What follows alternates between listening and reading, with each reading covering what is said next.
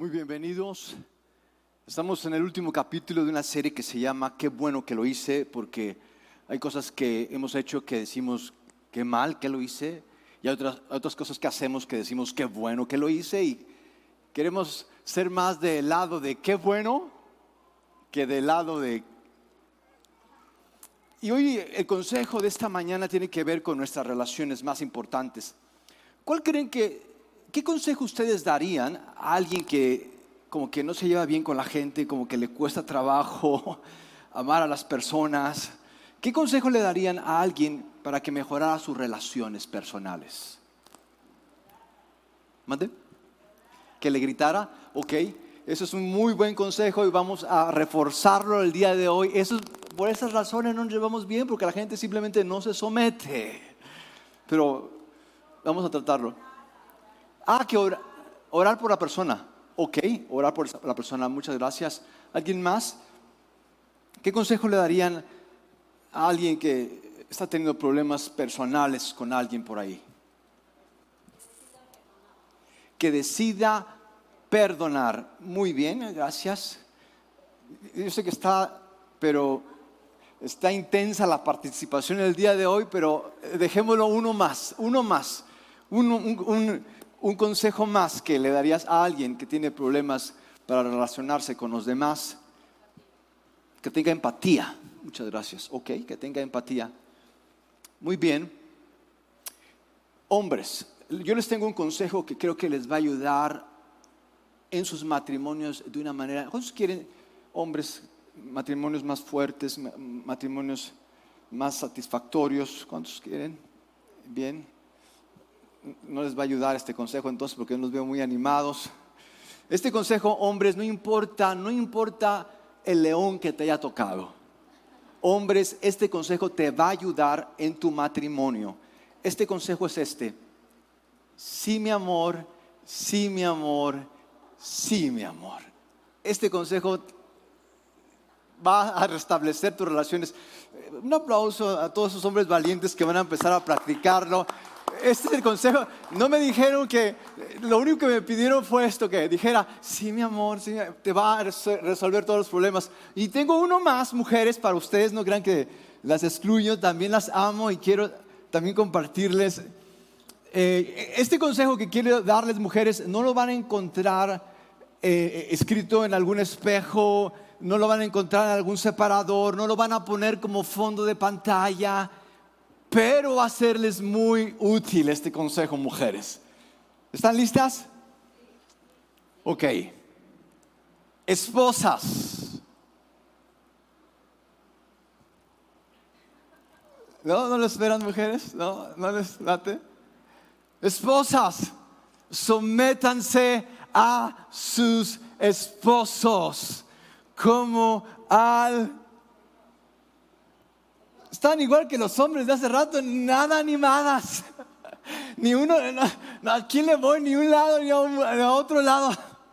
Sométanse a sus esposos como al Señor. Qué increíble consejo les traigo hoy, mujeres, y no las veo animadas. Hasta me quieren. Ok, les voy a pedir algo. Eh, yo sé que aquí no debe ser un lugar de tentaciones pero puede que hoy se dé el caso de que sean tentadas a irse antes. Mujeres, les voy a pedir un favor, no se vayan antes de escuchar todo el mensaje. ¿Sí? ¿Me ayudan? ¿No se van? ¿No se van? Se, se van a ver tentadas de irse antes de tiempo, pero les suplico no se vayan antes de concluir este mensaje. Excelente, muchas gracias. Qué ridículo es este pasaje, pastor. Yo por eso no voy a la iglesia con estas ideas patriarcales, misóginas. Esto no solamente es irresponsable, esto es peligroso. ¿Cómo pedirle a las mujeres que se sometan a sus...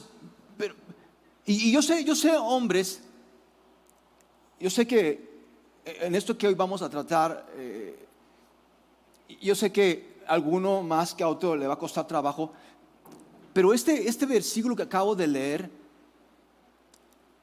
está fuera de contexto. Está fuera de contexto. Y el contexto es muy importante en lo que necesitamos aconsejar. Tú tal vez, cuando leí este pasaje, tú tal vez dijiste, es que, ¿cómo puede decir esto Pablo en nombre de Dios cuando Pablo no conoce mi situación, no me conoce a mí y mucho menos conoce a mi esposo? ¿Cómo es posible que me pida que me someta a mi esposo? No tiene idea este hombre lo que me está pidiendo. Y estoy de acuerdo contigo. Tal vez tú pensaste, ¿cómo es posible que todavía se crea esto en la iglesia? Y yo estoy de acuerdo y te lo estoy compartiendo. Esto, este versículo, qué buena iglesia. Quiero ir a esa iglesia donde piensan como yo, donde no están de acuerdo con esas ideas irresponsables de que sométete nada más. Este pasaje no es, este pasaje no va a tener la fuerza que es necesaria si no está en contexto. Es importante que tomemos en cuenta el contexto de este versículo el contexto lo puede cambiar todo. No es lo mismo que yo les diga, tenemos un perrito en, casa, tal vez ustedes ya lo conocen por las fotos que les he pasado, se llama Moca. No es lo mismo que yo diga, vamos a comer a Moca, vamos a comer Moca, que vamos a comer coma Moca. No es lo mismo el contexto hace la diferencia. De modo que quiero darles un poco de contexto de, lo que es este versículo y del por qué Pablo nos dice esto, que puede parecernos para muchos descabellado. Quiero leerles el contexto. Y bueno, este es el último, el último consejo que quiero hoy compartirles. Hemos visto en estas semanas acerca de consejos que los consejos no son, no, son reglas, los consejos no son juicios, los consejos son sabiduría. Y la sabiduría nos ayuda a conectar, relacionar las cosas. Mientras más conectamos, eso nos va a ayudar, va a ser mucho mejor. Porque por no conectar, no nos damos cuenta a veces que lo que hoy estamos pasando es porque tomamos decisiones ayer que el pasado está conectado con el futuro, que muchas de mis decisiones personales, relacionales, laborales, profesionales, familiares, mis decisiones que tomo hoy ineludiblemente van a impactar mi yo del futuro. Eso es algo increíble. Más importantes que nuestros sacrificios, mis amigos, son nuestras decisiones. Mucho más importantes que nuestros sacrificios son nuestras decisiones. Nuestras decisiones van a decir, escucha esto, esto es bien importante, escucha esto. Tus decisiones y mis decisiones van a decir cómo estamos el día de hoy físicamente, emocionalmente, espiritualmente. Como tú te sientas con ánimo hoy, como tú te sientas con propósito hoy, no es más que tus decisiones que hasta ahorita tú has y la sabiduría nos ayuda a conectar lo que estoy haciendo ahorita con lo que va a pasarme mañana. Es por eso que es bueno saber a quién escuchamos. Es bueno saber qué consejos seguimos. Y yo quiero invitar, y este fue el sentido de la serie, que sigamos los consejos de Dios. Y el primer consejo que Dios nos dio fue escuchar con atención. Después vimos dar sin comparación. La semana pasada hablamos de trabajar en nuestra transformación. Y el consejo de hoy ya no van a ser dos palabras como estas últimas semanas, va a ser una sola palabra y el consejo es sumisión. El consejo de hoy es su misión. Y no solamente vamos a dejarlo en sumisión, vamos a agregarle un adverbio mutua.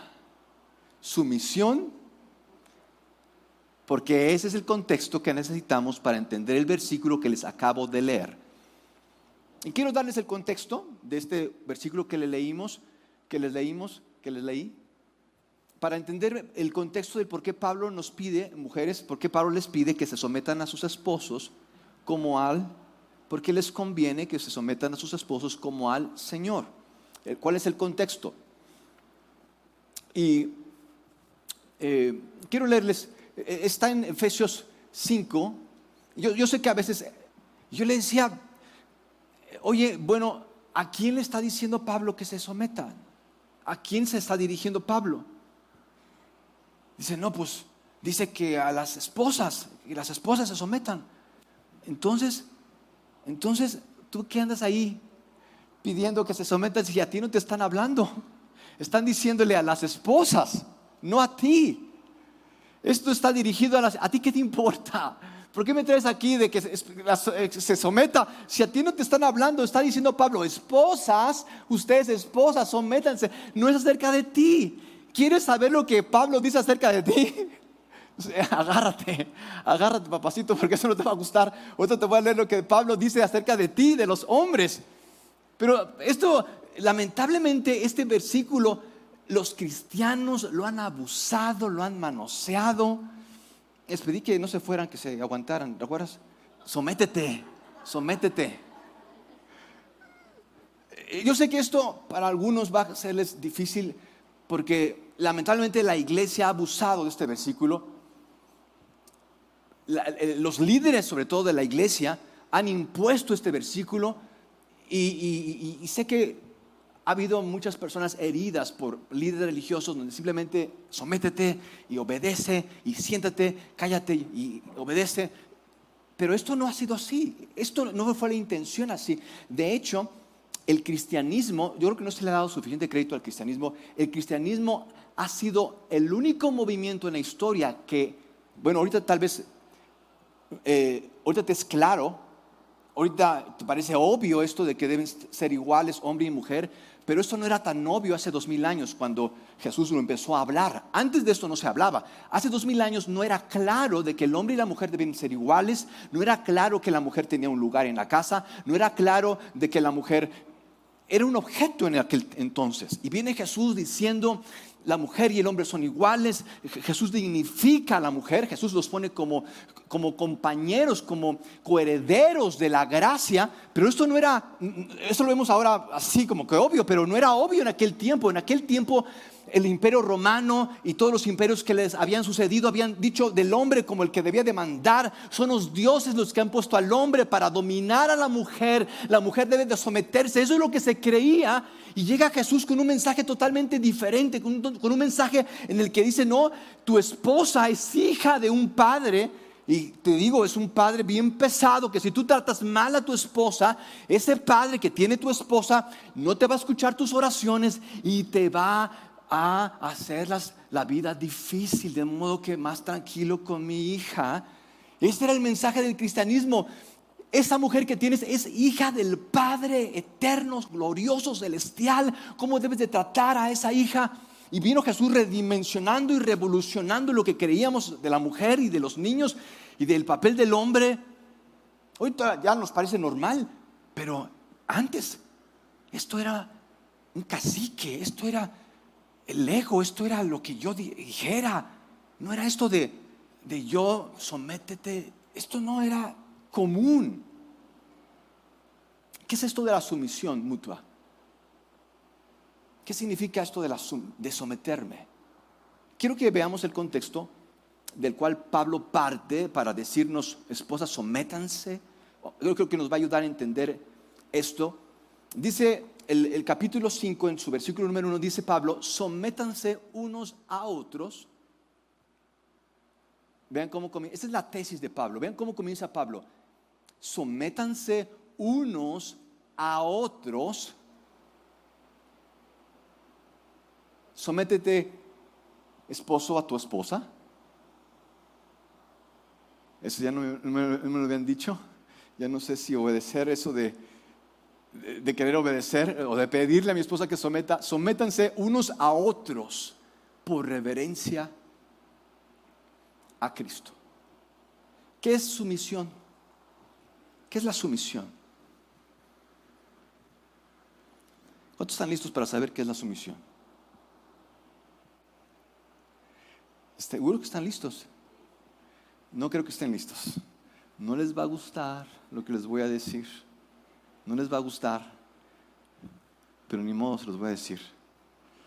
La sumisión es decir tú primero. Eso es la sumisión. La sumisión, tú primero. No yo primero y lo que quiero y lo que no has hecho y mira cómo me tienes y mira la cosa no estaría tan mal si tú, no, es tú primero. No, tú primero. Que no, que tú. No tú. Imagínense que, así fueran nuestros pleitos. están agarrando del chongo ya, sepárenlos. No, que tú primero, mi amor. No, tú, cielo. No, tú. Ándale, tú. No, tú. Que tú. Imagínense eso. Eso sí es una guerra santa, mis amigos. No como la de los árabes. Imagínate que así fueran nuestras familias, nuestros matrimonios, nuestras empresas. Que el jefe le dijera al empleado, no, eh, se trata de la no, usted tome primero el aguinaldo, no, usted jefe, ándele, ya sé que ya se lo clavó, usted primero, tú primero, no, tú primero, no, tú primero. Imagínense que fueran así nuestras relaciones, de que nos peleáramos porque tu cónyuge fuera el que tuviera primero el favor, primero el descanso, primero la ayuda, primero, primero tú, primero tú el beneficio, primero tú, después yo me aguanto, primero, no, tú primero. Imagínense que así fueran nuestras relaciones en la iglesia. Y esto se aplica no solamente en el matrimonio, en nuestras familias, en la empresa, en la iglesia.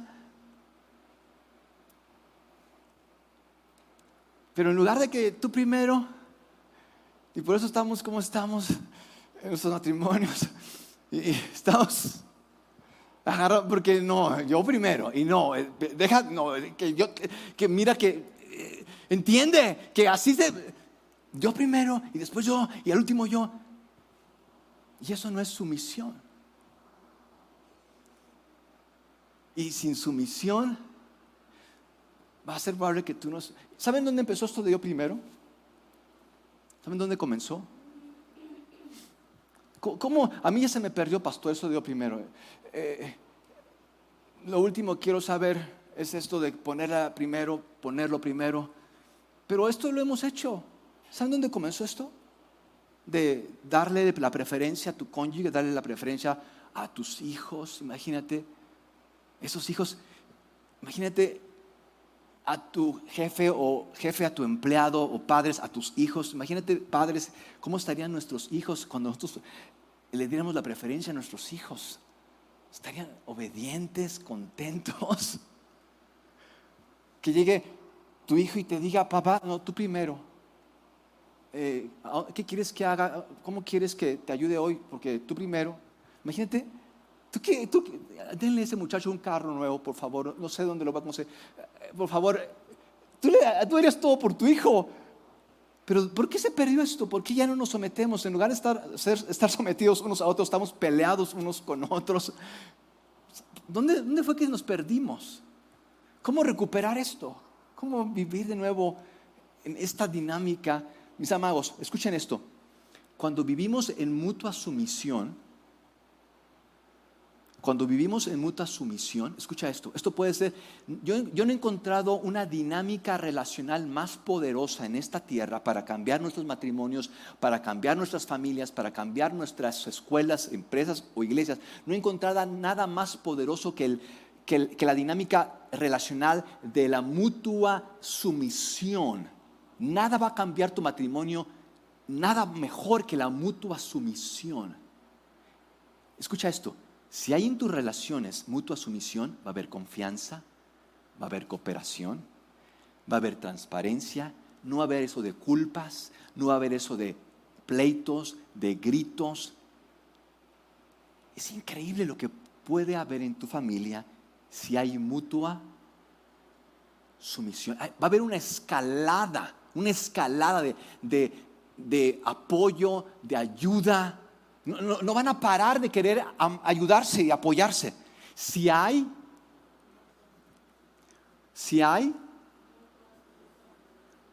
mutua, pero ¿dónde está esa sumisión? ¿Dónde está esa sumisión? Lo que yo quiero no es sumisión, pastor, es que me obedezca esa mujer. Lo que, yo no, lo que yo quiero, pastor, no es sumisión. Lo que quiero es que ya las cosas funcionen y sea rico y me vaya de viaje. Eso no va a acabar bien. Eso no va a acabar bien. ¿Recuerdan, ¿Recuerdan cuando, les voy a decir cómo recuperar esto? ¿Recuerdan cuando pasaban horas y horas hablando con su pareja? ¿Recuerdan? ¿Cuántos recuerdan? Yo sé que ahorita no quieren hablar de nada con ese eh, susodicho. No quiero escucharlo ni, ni eh, cerca. Pero recuerdan, recuerdan cuando eran horas y horas y horas. Hable. Pero ¿esos de qué hablan? hasta te decían, ¿tú de qué hablas tanto? Te desvelas o hable y hable y hable. ¿Se acuerdan? ¿Cuántas parejas se acuerdan aquí? Híjole, ¿cómo Ni la conozco, pastor. ¿Saben? Oigan, ¿se acuerdan cómo terminaban esas conversaciones largas, románticas, cargadas de pasión? ¿Alguien se acuerda cómo terminaban esas conversaciones telefónicas? ¿Sí? ¿Cómo? ¿Cómo, cómo terminaban? Terminaban siempre al final. Demasiada sabiduría el día de hoy. Hablando porque no querían colgar, porque tú primero, no, tú primero. Nadie quería colgar. No, tú cuelga, no, tú primero, no, tú primero, tú cuelga, no, tú. Otra hora porque no querían. Era eso era la relación. Yo sé que tú quieres una relación fuerte. No, lo que hay que buscar es una relación mutua. Yo sé que tú dices, mutuo, es mutuo. ¿Realmente es mutuo? ¿Realmente sabemos lo que nos cuesta? ¿Querremos que sea mutuo? ¿Querremos que sea mutuo? Yo primero, no, tú primero, tú primero. Lo que quiero decirles, escuchen esto, dice Pablo, sométanse uno al otro. Y eso es la vida. Yo creo que el mayor problema que tenemos hoy es porque pensamos que es, es de uno. El matrimonio es de uno.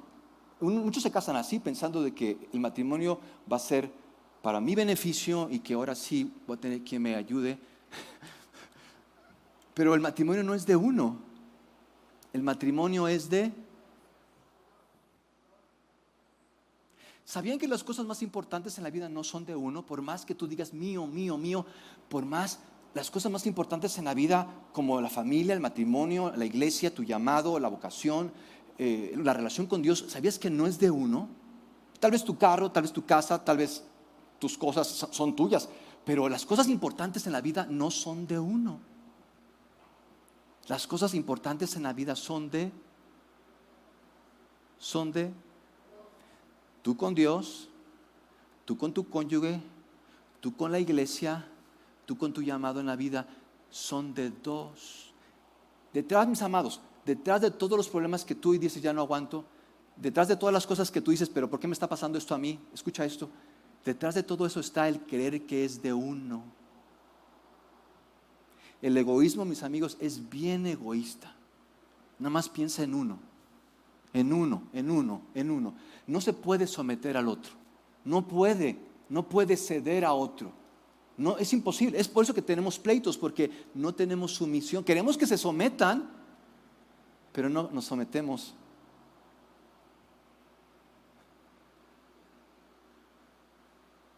Tenemos que ver lo que dice Pablo.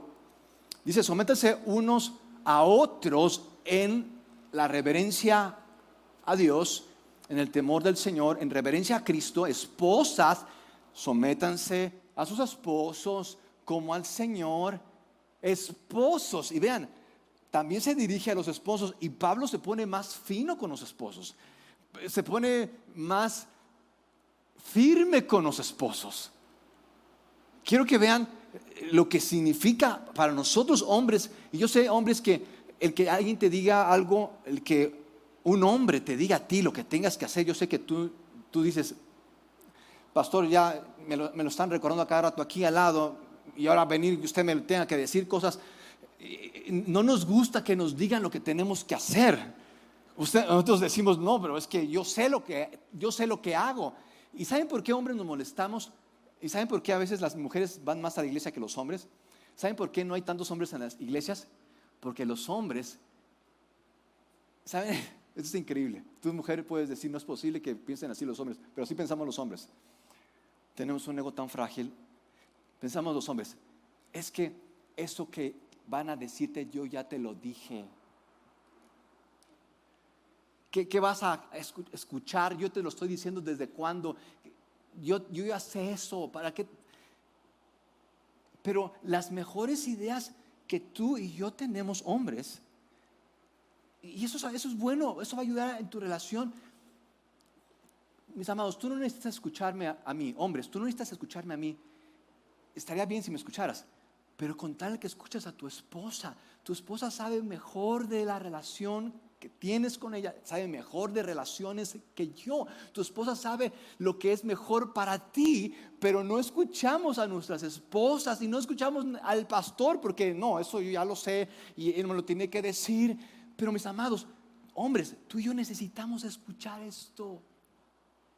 Necesitamos que nos digan lo que tenemos que hacer.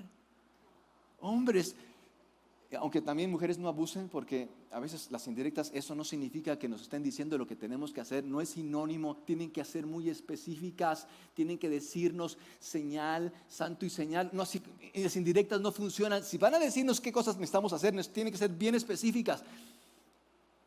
Y escuchen lo que dice Pablo a los hombres, esposos, sométanse a sus esposas. ¿Cómo me someto? ¿Cómo sé que me estoy sometiendo a mi esposa? Así como mi esposa tiene que someterse a mí, amándola. Escucha, amándola. Porque sé que hay hombres que dicen, sí, sí, yo la amo.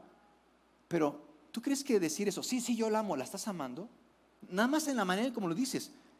Ya ahí te descalificaste, hermano. Esa manera de decirlo no está hablando de que la amas. Estás hablando de que es a fuerzas y ve cómo debes de amarla. Amarla como Cristo amó a la iglesia y se entregó por ella. Ustedes han visto en las películas o han escuchado que Jesús fue a la cruz quejándose y no es posible morir por pecadores que ni lo van a agradecer. yo, yo, ya no, yo aquí dejo la cruz, ¿para qué seguir? ¿Ustedes creen que Jesús fue a la cruz quejándose de nosotros, sufriéndola? ¿Qué fue lo que Jesús dijo en la cruz? Padre, perdónalos, porque no saben. Imagínate, hasta en la cruz fue con gusto, perdonando. ¿Cómo estamos amando a nuestras esposas? Como Jesús amó, como Jesús nos amó. Porque escucha esto, esto tal vez eh, te lo han dicho y está en la Biblia, el de trata a los demás como quieres que te traten. Pero aquí dice Jesús que no es trata a los demás como quieres que te traten. Eso está mejor, porque eso suena medio condicional. Esto es mucho mejor. Trata a los demás como Jesús te trata a ti. Esto está increíble. No trates a los demás como quieres que te traten, trata a los demás como Jesús te trata a ti. A mí, que soy un pecador, a mí que he hecho lo que he querido, que he vivido como he querido, que lo he ofendido, que he pecado y pecado y pecado, y que Jesús haya muerto no por, no por lo mejor de mí, lo peor de mí. Jesús, escuchen esto, Jesús no murió por lo mejor de mí, Jesús murió por mis pecados. ¿Y saben por qué Jesús murió? No para que ya no me preocupe, ya no tenga problemas económicos. Jesús murió por mis pecados. ¿Sabes por qué? Porque así no habría manera en que tú le pagues a Dios de lo que Él hizo por ti. Él no murió para que te vaya mejor. Él murió por tus pecados, por lo peor que tú y yo somos. Él fue a la cruz por nuestros pecados. Así nos amó, no nos amó hasta, ok, ahora que cambies, ahora que ya vayas a la iglesia, ahora que te portes bien. Jesús no murió para que nos portáramos bien, aun y cuando no nos portáramos bien, Jesús murió por nosotros. Así nos amó, así fue de incondicional su amor por ti, por mí. Jesús, Jesús se sometió a ti. Él llevó los pecados nuestros en su cuerpo. Él se sometió. Pues pastor, pues yo no veo que se someta a mí. Yo, yo por lo contrario veo que soy su esclavo y que todo me va mal. ¿Tú crees que, ¿Tú crees que Dios no se sometió a ti? ¿Tú crees que eres el esclavo de Dios y que, eres, eh, que Dios la trae contigo? Quiero que, quiero que leamos eso brevemente. Está en Filipenses para quienes tienen dudas de, quién es Dios y lo que ha hecho por, por nosotros. Dice el Filipenses 2, esto está increíble, dice, dice Pablo en Filipenses, ¿hay algún estímulo en pertenecer a Cristo? ¿Existe algún consuelo en su amor? Tenemos, tenemos en conjunto alguna comunión en el Espíritu. ¿Tienen ustedes un corazón tierno y compasivo? Se está preguntando Pablo.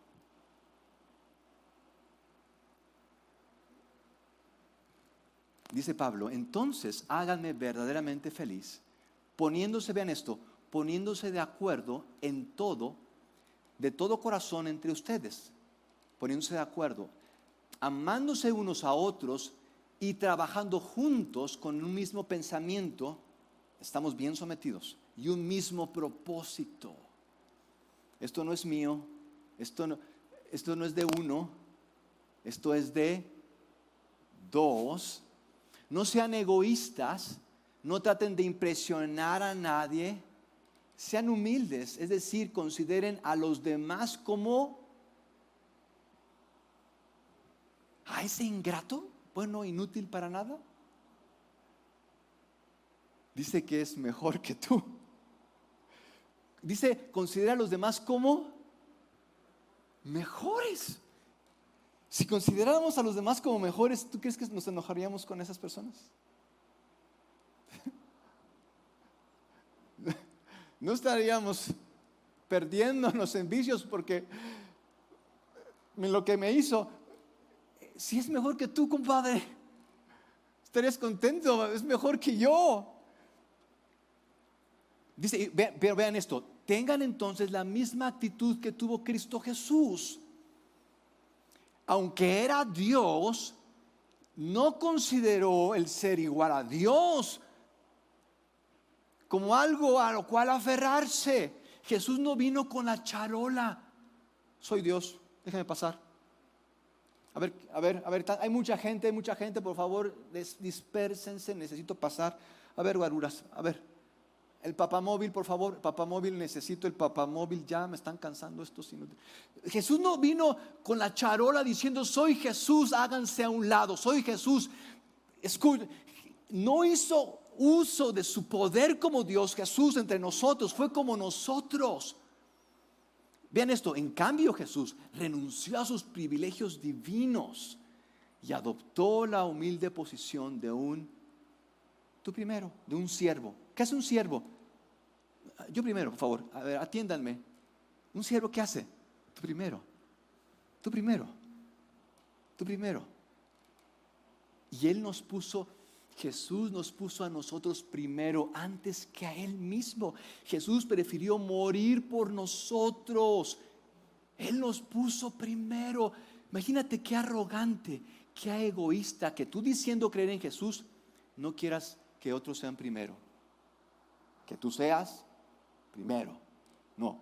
Él, ¿Por qué? Si él no se ha portado bien. No, pues es que mira cómo es, es que mira cómo es ella. No, ¿para qué?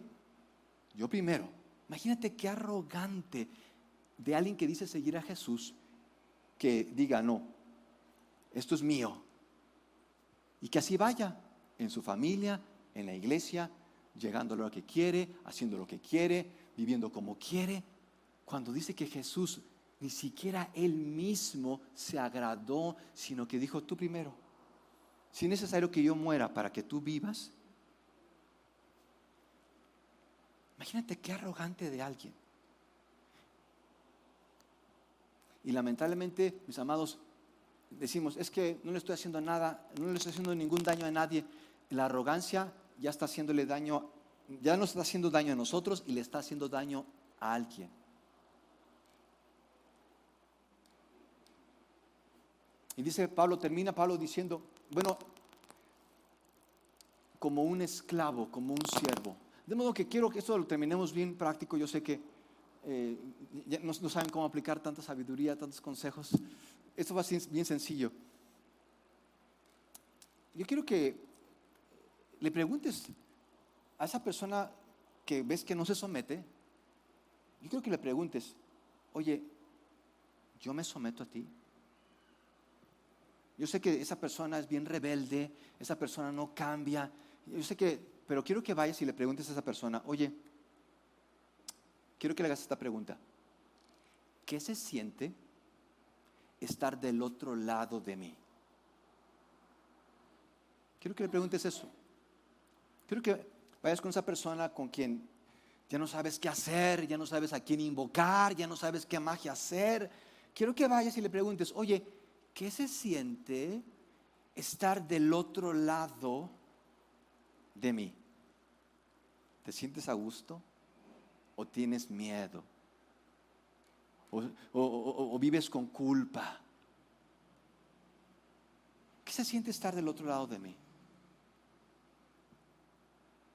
¿Cuántos valientes para preguntar? Wow, bien.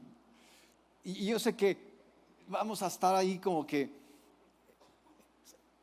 ¿Saben por qué? ¿Saben por qué no preguntamos esto? ¿Alguien sabe por qué no preguntamos esto?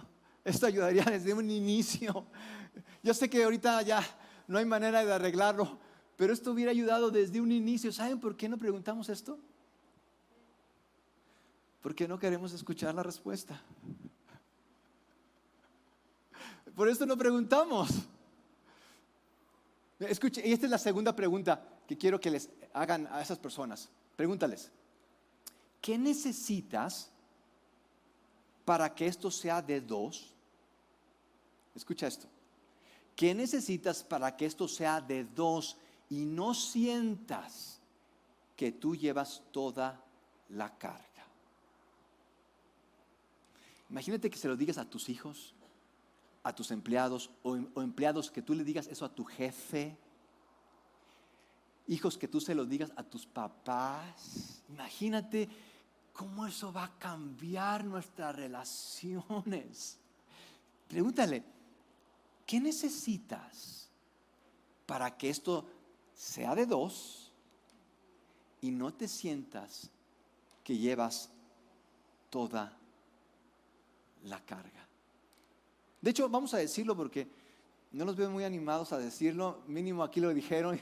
Señor, ya les dije, eh, eh, ya van a dar cuentas contigo, Señor, pero mínimo ya lo dijeron. Vamos a decirlo juntos, ¿ok? Una, dos, tres. ¿Qué? Ay, qué duros son. No les, no, esto les va a ayudar. No es así como que... Eh, imagínate, no, lo decimos porque sabemos que otra persona va a sacar su lista. Se va a poner largo esto, Señor, ¿para qué queremos burocracia? Mejor dejémoslo así como que estamos bien. Pero si tú haces esto, si tú pones en práctica la sumisión mutua, mutua de dos, mutua de dos, no va a haber cosa mejor para ti y para las personas que están contigo. No, ¿qué les parece si oramos? ¿Qué les parece si nos ponemos de pie? ¿Qué les parece si le decimos al Señor, Señor, pues creo que la verdad siento que, siento Dios que digo que creo en ti, digo que me ayudes, pero nunca me he sometido a ti, Dios. La verdad es que no quiero someter. Y, y, quiero que consideren que ahora en Navidad, yo sé que muchos están poniendo regalos y arreglos y están viendo por, eh, cómo usar el aguinaldo y quiero que todo esté arreglado, quiero que todo esté bonito y ya compré esta extensión y ya compré los regalos y tienen todo, pero, pero no se prende su extensión, está apagada la cosa. Sus, sus casas, sus relaciones están apagados, están con su relación con Dios, está apagado su relación con Dios se están quejando y es que no se, no se puede, está pagado. Y usted dice, pero ¿por qué no funciona? ¿Por qué sigue así mi vida? ¿Saben por qué pasa eso con nosotros? ¿Saben por qué nos sentimos sin paz, enojados? ¿Por qué estamos así? ¿Saben por qué? Porque hemos querido conectar esta extensión. Queremos que funcione, pero ¿por qué no prende? Queremos que no prende No entiendo Dios. Y Dios nos dice, para que esto prenda, esto no es de uno.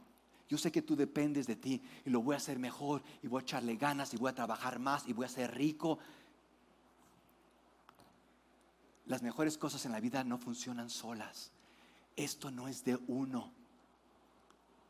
Esto requiere de dos.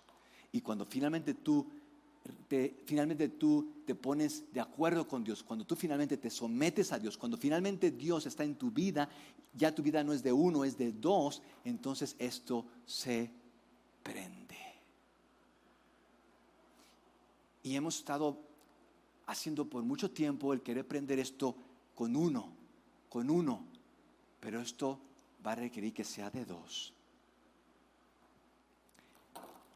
Si tú no te has sometido a Dios, si tú, esto es de dos y empieza con Dios. Si no nos sometemos con Dios, va a ser difícil, imposible que tú te sometas al plan que Dios te tiene, que tú te sometas a tu cónyuge, a tus hijos, a, lo que Dios te tiene. Padre, gracias te damos por tu increíble misericordia. Gracias, Señor, por por hacer esto por nosotros. Gracias por someterte a, nosotros, aun y cuando no lo merecemos. Tú lo hiciste para nuestro bien, tú lo hiciste para que fuéramos perdonados, para que fuéramos limpiados, para que fuéramos cambiados. Gracias Señor por tu cruz, gracias Señor por tu resurrección, gracias Señor por lo que hiciste por nosotros en Cristo Jesús. Amén.